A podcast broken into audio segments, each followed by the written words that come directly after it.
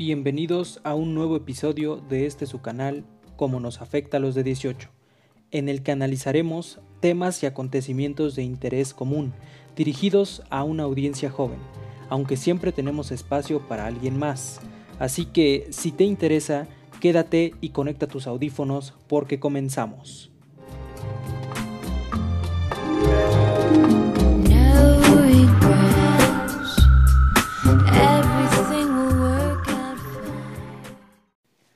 Buenos días, tardes o noches, depende del horario en el que nos estén sintonizando.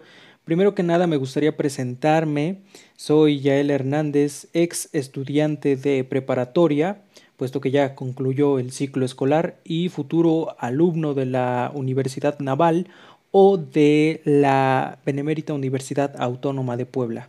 Ya el tiempo lo dirá, ¿no? Eso es algo maravilloso. Tú puedes moldear tu propio futuro a como tú desees. Claro que no va a llegar gratis, siempre conlleva un esfuerzo, un trabajo, pero bueno, eso es tema para otro asunto. El día de hoy y para entrar en materia en este nuestro primer episodio de la temporada 1, un episodio que traerá muchísimos más, eso esperamos, eh, quiero hablarles de un tema muy, muy en trending topic el día de hoy, yo creo que demasiado, que es coronavirus, confinamiento y adolescentes. El día de hoy me voy a basar en un artículo de la Child Mind Institute, de su apartado, más bien de su cuerpo de psicólogos, eh, de pedagogos, en los que se basaron para hacer un estudio bastante interesante que yo creo que les llama la atención también a ustedes puesto que lo hemos estado viviendo en carne propia, básicamente nosotros también participamos eh, en su estudio, nosotros fuimos objeto de análisis estadístico para que ellos pudieran sacar estas conclusiones y bueno, vamos a empezar por lo primero, que es un desafío de desobediencia. Según el psicólogo David Anderson, que es PhD, psicólogo clínico justamente del Child Mind Institute, nos dice que hay un problema de desobediencia mucho más grande ahora en los adolescentes, puesto que están desafiando las reglas más que nunca. De por sí el adolescente tendemos a desafiar las reglas, a desobedecer eh, las órdenes, las indicaciones que nos pongan enfrente, eh, que no es nuestra culpa, básicamente es algo por lo que todos pasamos, desde el simple hecho de llegar tarde a la escuela, no es necesario que tengas que contestar, tengas que faltar al respeto, rezongar, etcétera, eh, o violar algún em, levantamiento de castigo que te hayan impuesto tus padres, sino que con el simple hecho de hacer una acción mínima que no vaya conforme a los ordenamientos que a ti se te indican, pues eso ya es desobedecer, desafiar a la autoridad. Pero ahora este psicólogo, David Anderson, nos está refiriendo que el ser humano, en especial el adolescente, se ha estado revelando en un número mayor de veces debido al confinamiento. De las estadísticas que tenemos en cuanto a las personas que han quebrantado el confinamiento voluntario, por lo menos aquí en México, que pues somos un país muy bonito, muy light, muy de amor y paz, ¿no? no como en China, que pues ahí no tienen opción. Eh, allá les reportaron sus casos, su rebrote de coronavirus y cuando despertaron los habitantes, su unidad habitacional entera ya estaba cercada.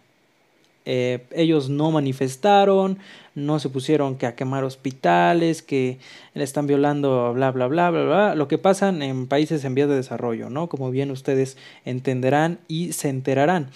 Eh, sin embargo, esto yo conozco a compañeros, incluso amigos, que sí han roto la mm, cuarentena, sí han salido a reunirse. Agradezco que no conozco a gente más bien que no tengo como compañeros eh, gente tan ignorante que salieron a hacer sus coronavirus fest, esas cosas que yo la verdad no entiendo cómo el ser humano llega a veces a ser tan inepto eh, con tal de quebrantar la autoridad, pero bueno, lo dejamos porque nos extendemos y hablamos de las barbaridades que está haciendo el ser humano, sobre todo lamentablemente el adolescente, que pues si algo puedo decir en su defensa es que está en la etapa. Esto obviamente ya está comprobado, es una etapa en el que pues el ser humano se revela, quiere encontrar una identidad por medio de la desobediencia social,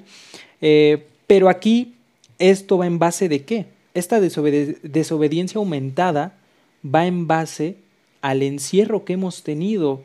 E incluso hay estudios científicos muy precisos, bastante exactos. Yo diría, no es tan correcto referenciarlos en este podcast porque ya son estudios muy grandes, estudios en masa y con, con sujetos de prueba con una mayor edad que un adolescente. Pero eh, también nos han dicho esos estudios que incluso dejan precuelas psicológicas como estrés postraumático el estar encerrados tanto tiempo. Imagínense, yo cuando lo leí Incluso rectifiqué la fuente dos veces porque no creía que te pudiera causar estrés postraumático el estar simplemente encerrado. Claro que si estás encerrado eh, y tu familia pelea mucho, incluso si hay violencia intrafamiliar, ya sea agresiones físicas, psicológicas, pues eso sí, ¿no? O sea, tú estar encerrado y ver que el papá golpea a la mamá, tus papás se pelean a cada rato y no poder salir, no poder hacer nada, eh, eso está grave, por lo menos estas familias que ya sufrían de, esta, de este tipo de violencia, pues el niño se distraía seis u ocho horas mientras iba a la escuela, regresaba y pues eso era una distracción al fin y al cabo de pues su vida lamentable que vivía cotidianamente, pero ahora no. Y yo dije, bueno, eso sí puede ser objeto de estrés postraumático, pero el simple hecho de estar encerrado con una vida normal, o sea, bien, estable también te puede causar precuelas psicológicas y eso es lo que a mí me llamó mucho la atención. Aquí les voy a leer un párrafo sobre este artículo del Child Mind Institute en el que dice, los adolescentes no son conscientes de que el nuevo coronavirus no es tan problemático para un rango de su edad. ¿Qué nos quiere decir esto? Claro que los científicos de la OMS han salido a decir que principalmente afecta a los adultos mayores, y eso es verdad.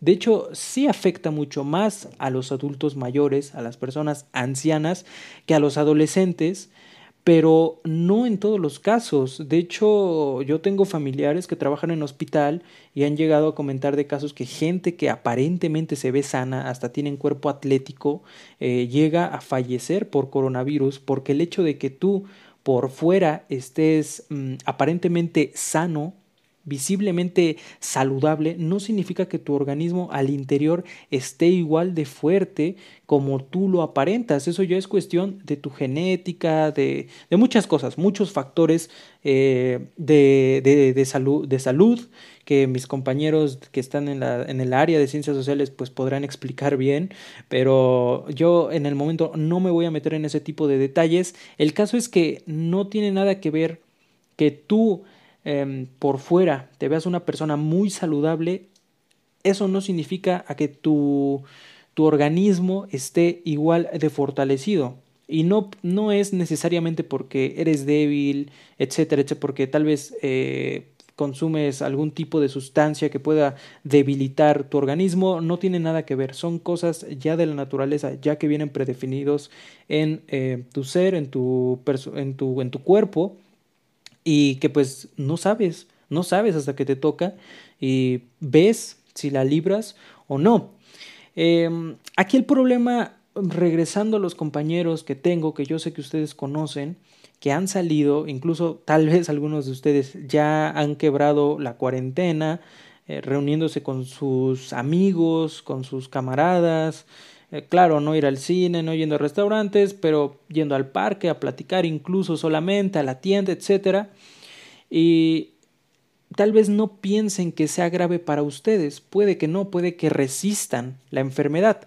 Aquí el verdadero problema y lo que muchos adolescentes, muchos jóvenes no ven es que tú la puedes librar fácilmente, puedes ser portador, puedes ser portador asintomático. El problema es cuando regreses a tu casa con ese virus y contagies a tu familia. Ellos tal vez no corran con la misma suerte o tal vez no sean tan jóvenes como tú, tal vez vivas con tus abuelos, por ejemplo. Entonces eso representaría un grave riesgo que hasta incluso llegaría a ser tu culpa que ellos pudieran morir por esta enfermedad. Por una prudencia, llamémoslo así, yo tengo totalmente comprendido que eh, ya está insoportable la cuarentena, lo sé, pero el problema no es que tú no puedas aguantar la que tú no puedas resistir la enfermedad, los síntomas, eh, sino que puedes transmitírsela a una persona que sí no pueda resistirlas. Entonces, eso es el verdadero problema, como que la verdadera bomba de tiempo en la que no sabes qué podría pasar. Además, ¿cómo sabes que tus amigos están saludables, que están igual de bien que tú, por ejemplo? Porque esto también es eh, una contestación que me han dado unos compañeros que entrevisté antes de hacer este podcast, que les digo, oye, ¿tú por qué ya saliste? Ya vi que hasta suben sus fotos, ¿no? Este, ya vi que ya saliste con los compañeros, con los amigos, eh, este, ¿por qué lo haces, no? Y me responden, es que ellos también están bien, o sea, no se ven enfermos, etcétera. Pero eso en realidad no es una respuesta que tú me puedas comprobar a menos que sea con un parte médico, pues sí, ¿no? Pero no creo que la mayoría de nosotros tenga un parte médico de sus amigos y ya, ah, sí, mira, acá está, que no tengo coronavirus. Ah, ok, yo tampoco, mira, acá también te lo enseño, entonces vámonos a echar unas cervezas en la esquina de mi casa, ¿no? Por ejemplo. Eh, entonces, ese es otro punto también muy importante, la incertidumbre de que una, podemos eh, contraer el virus, pero ser asintomáticos y llevarlo con nuestros abuelos, con personas mayores, incluso con amigos, eh, con nuestros, nosotros podemos ser los portadores eh, y en lugar de que nos contagien nosotros, contagiarlos. Y la otra es que no sabemos qué vida tan saludable o tan insalubre llevan las personas con las que nos juntamos. Podrán ser nuestros amigos, claro, pero tú nunca vas a saber la vida completa de tu compañero, de tu amigo, de tu amiga. Entonces, eso es ah, el primer punto, que sería el lanzamiento de un desafío de desobediencia de los adolescentes, que ya era normal, pero ahora pues lo es mucho más con este encierro. Otro tema que se va a tratar es la frustración por el distanciamiento. Esto sí de, verdaderamente ya se volvió en una situación muy, eh, muy extrema, muy espesa entre los adolescentes. Eh, hay estudios incluso, no necesariamente de la Child Mind Institute, eh, pero hay estudios distintos, hasta los hacen los noticieros de la televisión abierta aquí en México, en los que dicen que la calidad de vida en cuanto a sentimientos se ha reducido brutalmente, por lo menos en los adolescentes. ¿Qué quiere decir esto? Que ahora los adolescentes están más tristes, están más enojados, están más estresados, etcétera, etcétera, etcétera. Y esto tiene mucho, es más, tiene todo que ver, obviamente, con la cuarentena. ¿Por qué? Porque al estar tú viendo lo mismo las 24 horas al día, los 7 días de la semana, ya durante casi seis meses que llevamos en cuarentena, bueno, desde los, de, los que nos encerramos desde eh, casi casi desde que llegó aquí a México, sí llevan casi seis meses que estamos encerrados sin ver em, un parque, ¿no? Así. Entonces, eh, esta frustración sí causa un problema entre la familia. ¿Por qué? Bueno, pues porque tú al ser adolescente, claro que no eh, aún no aprendemos a controlar perfectamente nuestras emociones. Entonces, cuando llega tu mamá y te dice, oye, lávame los trastes, eh, haz tu cuarto, etcétera, tú con esa frustración, con ese estrés, llegas a responder de muy mala manera y ahí empiezan a ver las tensiones, los choques entre las familias, lo cual es gravísimo porque están encerrados todos en la misma casa todos en, en, el mismo sitio, entonces no es como que, ay, bueno, eh, le contesté a mi mamá, me salgo a tomar tantito aire, voy con mis amigos a platicar y ya regreso tranquilo y le pido disculpas y que me castigue, etcétera, no, ya no se puede, ya estás todo el tiempo aquí con, ese, con esos roces, con ese choque que si bien son familia, también se llegan a dar, porque eh, de una manera u otra somos seres humanos distintos, o sea, con los amigos eh, puede que no tengas tantas peleas que con la familia. ¿Por qué? Porque los amigos los eliges, ¿no? Los eliges teniendo una afinidad. Ah, pues a mí me gusta el rojo, a él también le gusta el rojo, entonces nos llevamos bien, ¿no? Etcétera. Pero con la familia no. La familia es algo que no se elige, algo que por hacer es del destino te tocó una hermana, un hermano, una mamá, un papá. Eh, y tienes que aprender a convivir de la mejor manera con ellos. Entonces, ¿cómo podemos resolver esto? Pues para los padres yo creo que algo, una medida prudente sería ser más flexibles con las reglas sobre el tiempo dedicado a las redes sociales. ¿Por qué? Porque esto compensaría el tiempo que dedicábamos a las relaciones sociales, como en la escuela, como ir a jugar con los amigos, ir al parque, ir a la casa de otro, a jugar videojuegos, a, bailar, etc. Entonces, ¿ahora en qué nos podemos despejar? Pues en las redes sociales en WhatsApp, en Facebook, en Instagram, en Twitter. Ahí tenemos la posibilidad de volver a conectar con nuestros compañeros, con nuestros amigos, con el distanciamiento social. Entonces yo creo que algo, mm, llamémoslo prudente, que pudieran hacer los padres sería darles eh, más chance, más permiso a los hijos de estar en redes sociales. Ojo, yo no estoy diciendo, ok, eh, dale todo el día, ¿no? ¿Por qué? Pues porque ya no podemos salir, etcétera. Entonces déjalo que todo el día esté en el, en el celular, sentado, sin hacer nada, toda la semana, toda la cuarentena. No, es diferente. Pero sí pienso que ese tiempo que gastábamos en estar presentes con nuestros amigos, podríamos compensarlos con las redes sociales y hablar con nuestros padres de decirle, oye, mira, pues ya no he visto a fulanito en toda la cuarentena, déjame hacer una videollamada de cinco horas con él, ¿no? O sea, ya no le he hablado, ya no lo hemos visto, ya no hemos echado desma, entonces, eh, pues estaría súper cool que me dejaras esta chance, ¿no? Ya después me pongo a hacer los deberes, etcétera, y que los padres accedieran. Digo, o sea, todo es un eh, dar y recibir. Claro que no puedes decirle a tu papá, oye, déjame estar cinco horas y al rato déjame jugar Xbox otras cinco horas y al rato déjame dormir otras cinco horas y el otro día lo mismo, lo mismo, lo mismo, así durante toda la cuarentena. Pues claro que no.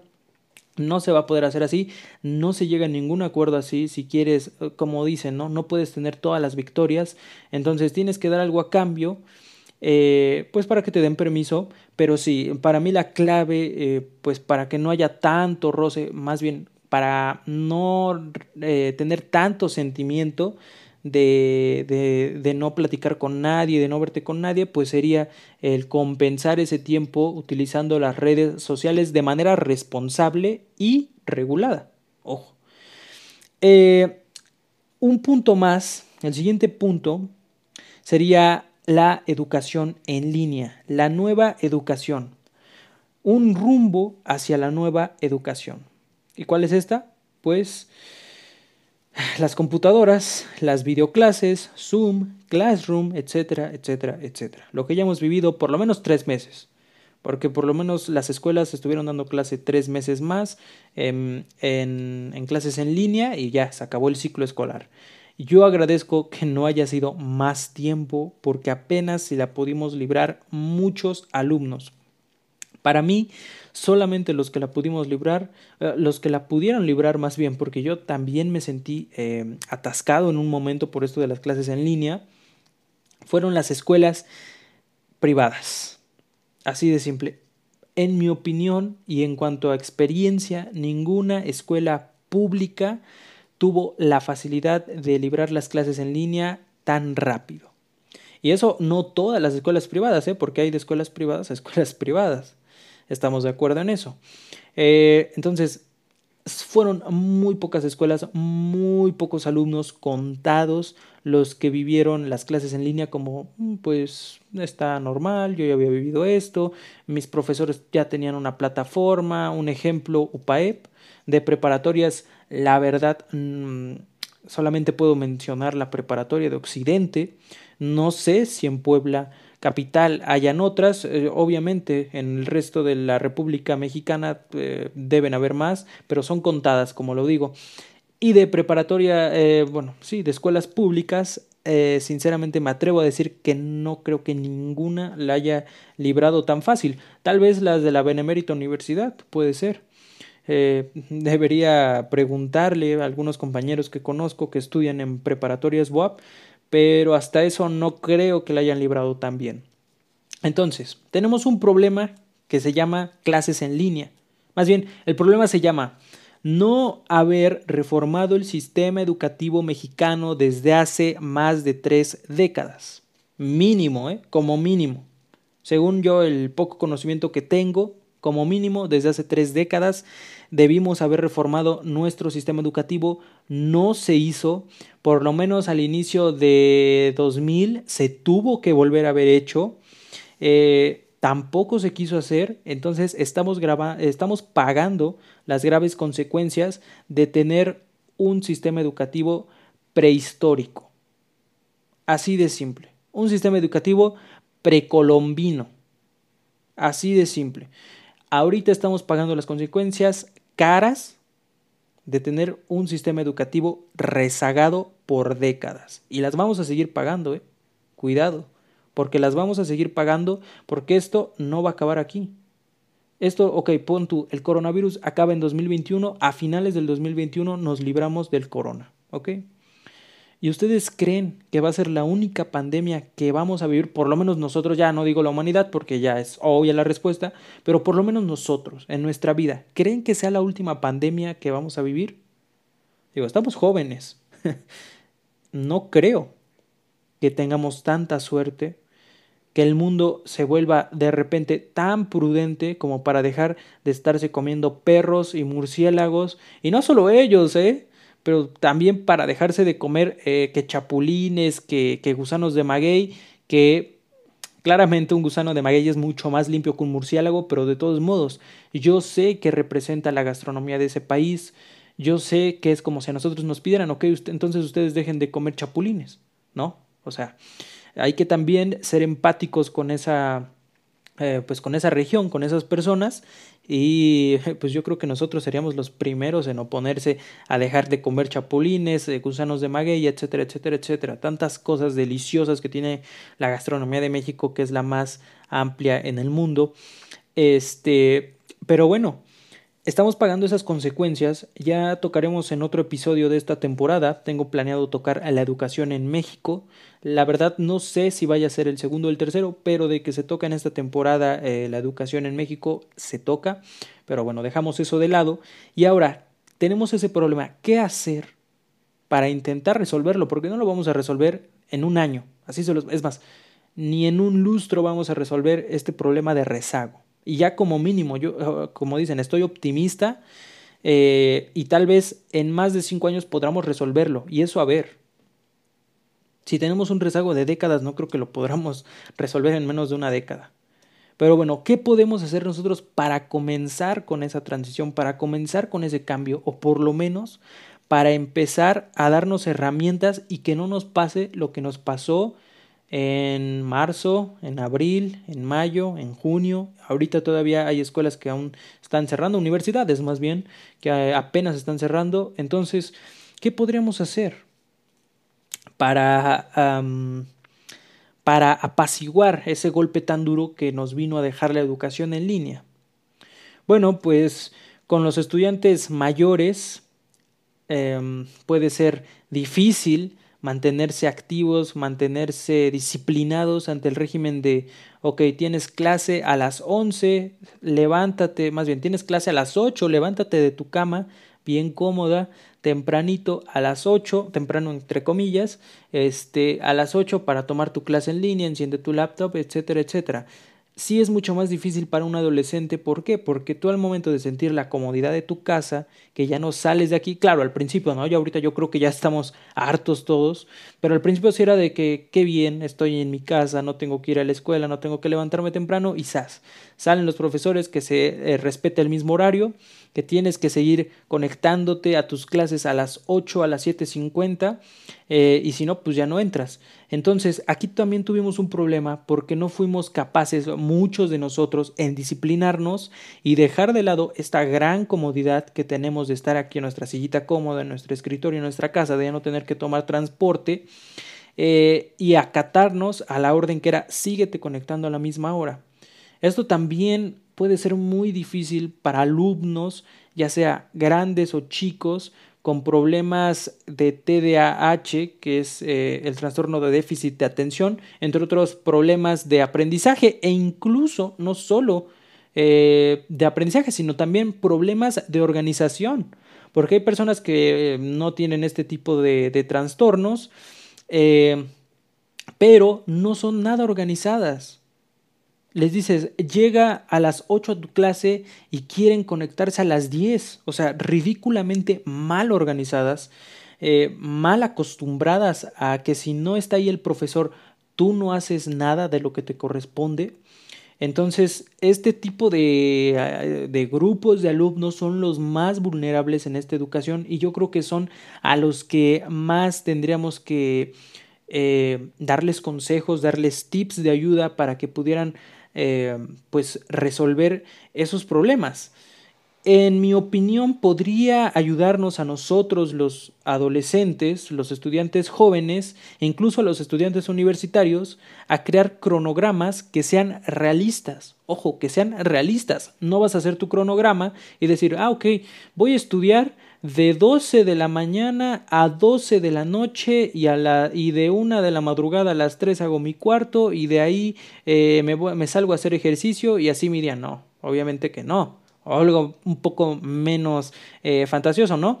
Porque sí he visto que luego estaban publicando, oigan, ustedes cómo van en su cuarentena, bla, bla, bla, y no faltaba el que salía, no, pues yo eh, tengo planeado esta cuarentena levantarme a las 5 y estudiar de 5 a 6 de la tarde, de ahí hacer mi cuarto de 6 a 8, de ahí hacer ejercicio de 8 a 10 y de ahí eh, ya dormirme a las 10 tempranito y lo mismo. Obviamente eso no es un cronograma realista. Nadie, ningún estudiante, por lo menos aquí en México, en toda la República Mexicana, seguiría un cronograma así de estricto, así de rígido.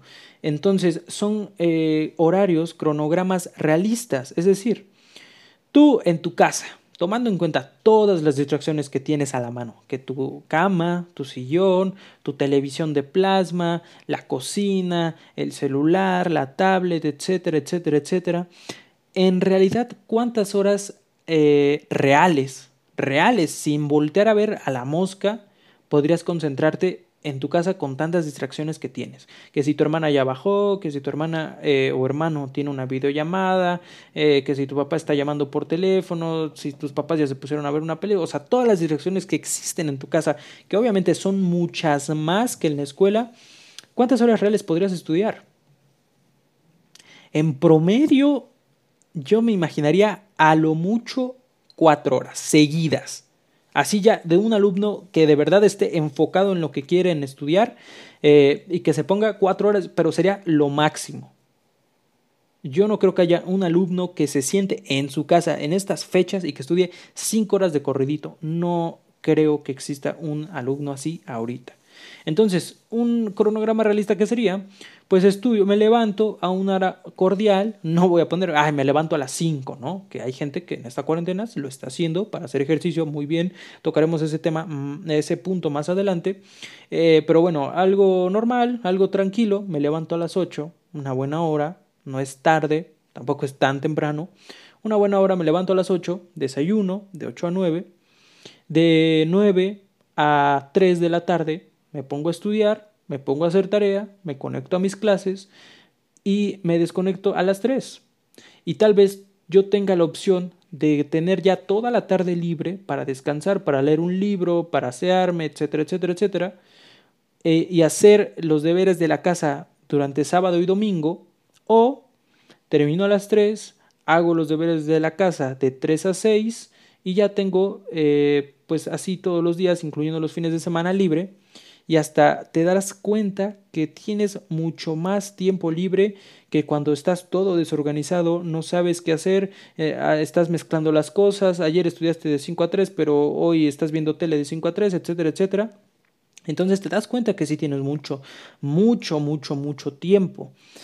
Eh, y aquí entramos en otra, eh, en otra cosa que es el no tener que hacer, el no, más bien el no saber qué hacer que ya incluso está causando, eh, está causando cierto grado de estrés gigantesco en los adolescentes, eh, de estrés de ese estrés que no te puedes liberar, que sientes que lo tienes atorado y que empieza a, causar incluso eh, depresión en los adolescentes en esta época, pero también es un punto adelante.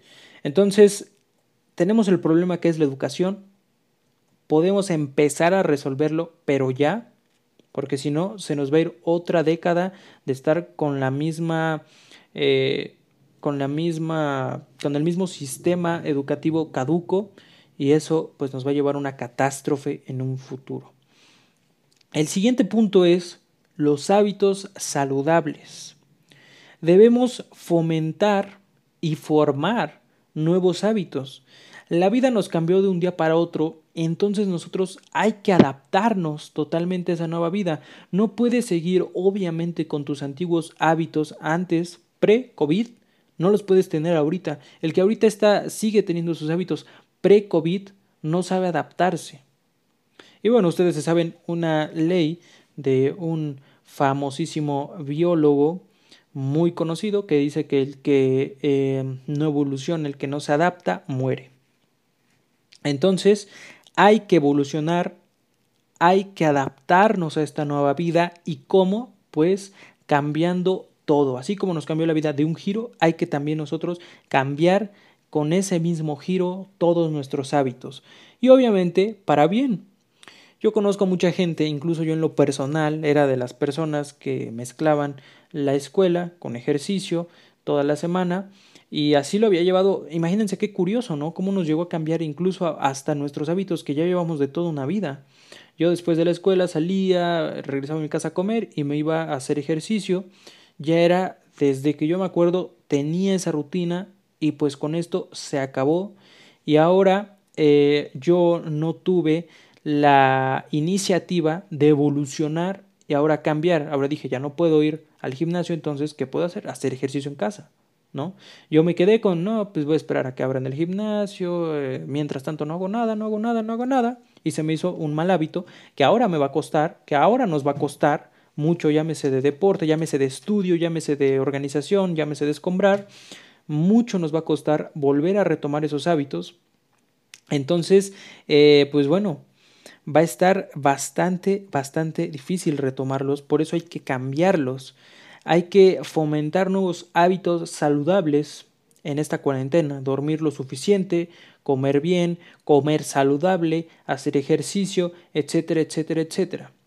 Perder las rutinas va a, más bien, va a resultar o ya resultó para muchos de nosotros algo catastrófico, tanto para nuestra apariencia física como para nuestro bienestar eh, mental, bienestar psicológico.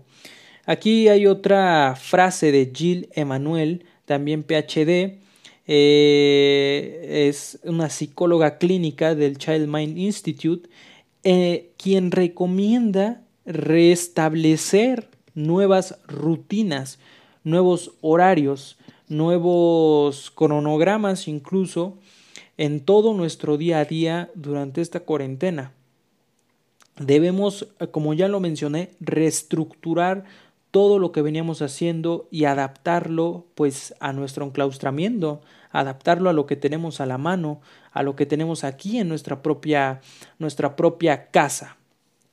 El último punto que quiero tomar de este artículo es el de aceptar la decepción.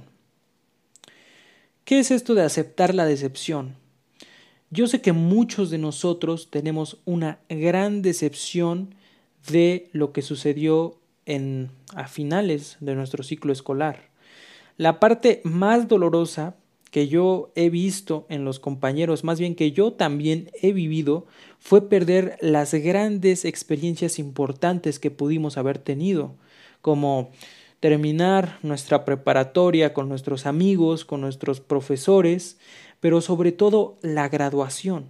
Yo creo que ahorita un rencor que tenemos todos muy guardado es el de el de no haber podido asistir a nuestra propia graduación después de tanto tiempo de, de, de esfuerzo, de tanto tiempo de trabajo, perdernos de nuestra propia graduación, perdernos incluso de de, de, estrenos de cine, perdernos incluso de eventos deportivos, de perdernos de infinidad de cosas a las que ya nos estábamos preparando, pero que esta contingencia nos dijo, no, este año y el siguiente no van. Incluso de nuestros exámenes, ya muchos ya teníamos fecha eh, para presentar examen, ya nos estábamos motivando y al final el no, nos cortaron la motivación y nos retrasaron o nos cancelaron este proceso de admisión para las universidades. El aceptarlo, el validar la decepción que tenemos va a ayudar a superarnos. Es un poco como el luto, aceptar que esas cosas ya no están, que no van a regresar, no van a poder superar, eh, no van a poder regresar va a ayudarnos a superarlas y a olvidarlas, a dejarlas ir, y eso nos va a liberar de un gran peso de encima. Finalmente, ya como conclusión propia, quiero referir un poco a la generación que tuvo como bienvenida un sismo y como despedida una pandemia. Los pros y los contras de esta. Los pros, que vivimos una experiencia única, agradable, no, muy desagradable, pero vivimos algo y la estamos superando, que es lo más importante, cosas que lamentablemente mucha gente no pudo superar. Desde la apertura del ciclo con el sismo hubo mucha gente que se quedó ahí lamentablemente, hasta ahorita con la clausura eh, de la contingencia también ya hubo mucha gente que no pudo resistir lamentablemente y hay que sentirnos afortunados. Esos son los pros. Hay que sentirnos afortunados de que ya libramos dos de las mayores tragedias de esta década, el sismo a nivel nacional y a nivel mundial la pandemia del COVID-19.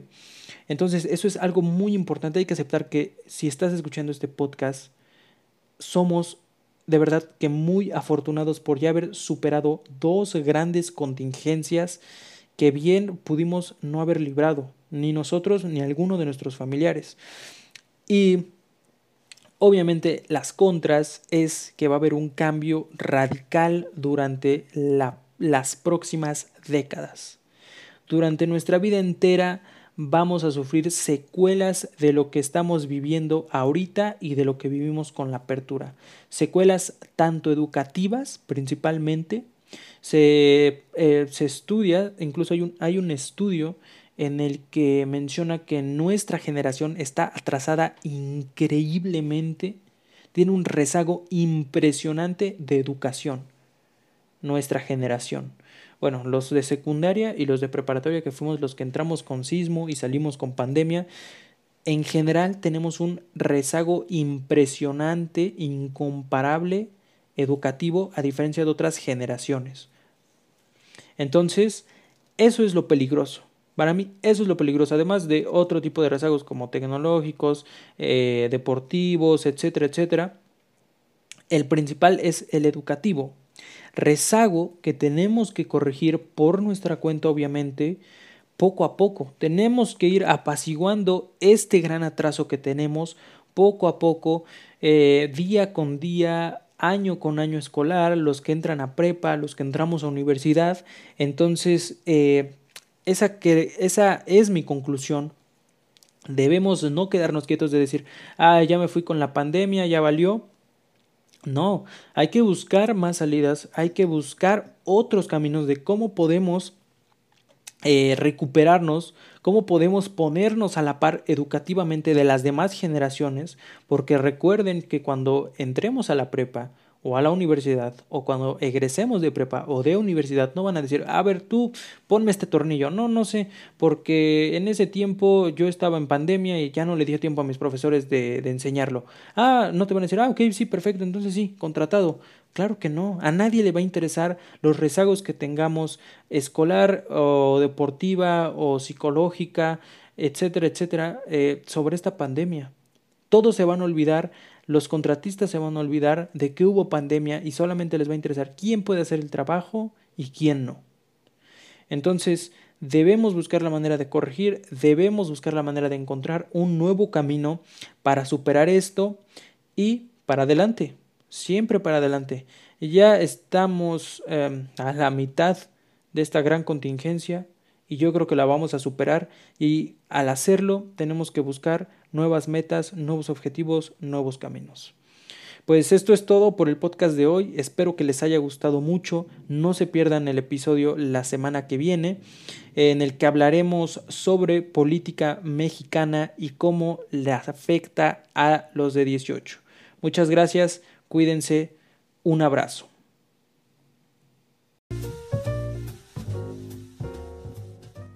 Gracias por escuchar este podcast. Si te gustó, no olvides compartirlo con tus amigos y seguirme para que no te pierdas ni un episodio. Nos vemos la próxima semana con nuevos temas por discutir.